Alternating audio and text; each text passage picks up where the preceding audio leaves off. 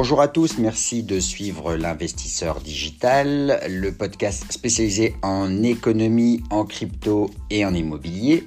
Aujourd'hui, nous allons faire un focus sur l'assurance vie et surtout savoir étudier comment reprendre ses avoirs lorsqu'on a ouvert un contrat d'assurance vie. Allez, on y va, go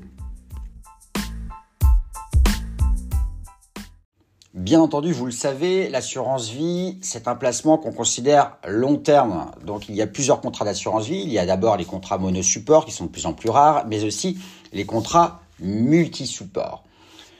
On peut dire au préalable qu'il y a trois façons de récupérer ses avoirs. Bien qu'il soit fiscalement plus avantageux de laisser ses fonds au moins 8 ans sur un contrat d'assurance vie.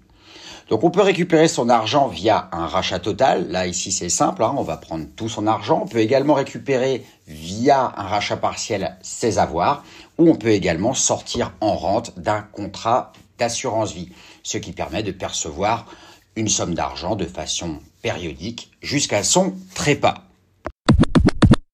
Faites attention tout de même, il y a une petite subtilité entre rachat total et rachat partiel. En effet, si vous optez pour un rachat partiel dans votre assurance vie, vous allez sortir l'intégralité de vos avoirs qui sont présents sur votre contrat. Cela va induire, va générer, entraîner la clôture du contrat. C'est dommage, vous allez perdre l'antériorité fiscale de votre beau contrat d'assurance vie. Mieux vaut, si vous le pouvez bien entendu, effectuer un rachat partiel. Là, vous allez retirer une somme d'argent, mais en laisser une autre sur votre contrat d'assurance vie. Le contrat ne va pas être fermé et le délai des 8 ans qui vous permet de bénéficier de la fiscalité propre à l'assurance vie va continuer de courir. Voilà.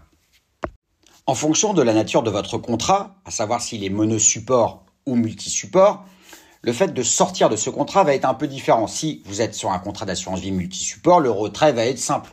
C'est un peu comme un compte épargne, il suffit de faire un courrier à votre assureur pour récupérer votre argent. Sur un contrat multi-support, ça va être un petit peu différent. Il va d'abord falloir procéder à des arbitrages, c'est-à-dire revendre vos unités de compte pour ensuite récupérer votre argent.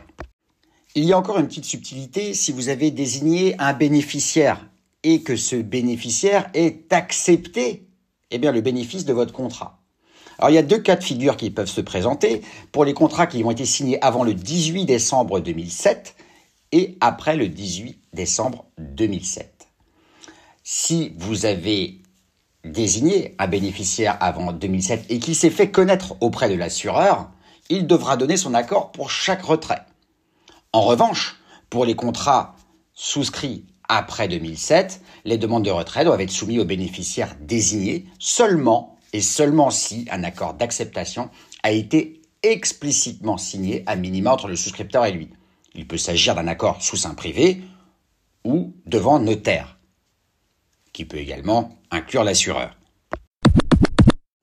Alors, in fine, pour récupérer son argent euh, d'une assurance vie, c'est assez simple. Hein. On peut le faire en ligne, donc il suffit simplement d'adresser une demande directement à sa compagnie d'assurance en ligne. C'est ce qu'il y a de plus simple pour récupérer ses fonds le plus rapidement possible.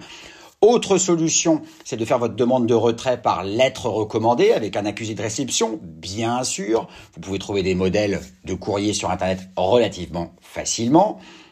Voilà. Et l'assureur ensuite aura un délai de deux mois pour transférer l'argent sur le compte que vous aurez indiqué, sur le RIB que vous aurez transmis soit en ligne, soit par courrier recommandé. Voilà, la récupération des capitaux du contrat d'assurance vie est en principe libre et gratuite. Retenez ça. Et voilà, je crois qu'on a fait à peu près le tour. Je vous dis à très bientôt pour un prochain podcast. Ciao, ciao.